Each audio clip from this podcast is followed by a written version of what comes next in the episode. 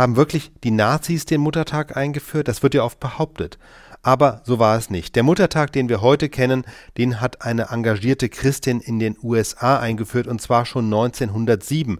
Das war Anna Marie Jarvis. Eigentlich war es erstmal nur ein Gedenktag für ihre eigene verstorbene Mutter. Die war über die Region hinaus bekannt. Sie hat im Bürgerkrieg Wohltätigkeitsveranstaltungen organisiert und sich mit anderen Müttern um die Verwundeten des Kriegs gekümmert. 1907 also hat Anna Jarvis für ihre Mutter diese Gedenkveranstaltung in ihrer Heimat in West Virginia organisiert. Ein Jahr später wurde darauf eine Veranstaltung generell für alle Mütter überhaupt und noch einmal ein Jahr später, 1909, wurde dieser Muttertag bereits landesweit in den USA gefeiert.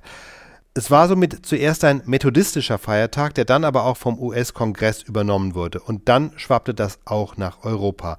In Deutschland war es vor allem dann der Blumenhandel, der Werbung für den Muttertag machte, sowie später ja dann auch für den Valentinstag.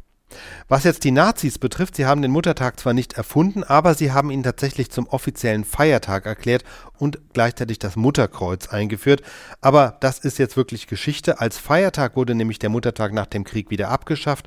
Das heißt, er fällt zwar heute auf einen Sonntag, aber es ist kein gesetzlicher Feiertag bei uns. Insofern ist der Muttertag, den wir heute haben, kein Relikt der Nazis, sondern es gab ihn schon lange vorher. Was die Nazis aber gemacht haben, sie haben Christi Himmelfahrt zum Feiertag gemacht und das ist ja geblieben. Und das ist auch der Tag, der in Deutschland auch als Vatertag gilt, selbst wenn er in keinem Gesetz so drin steht.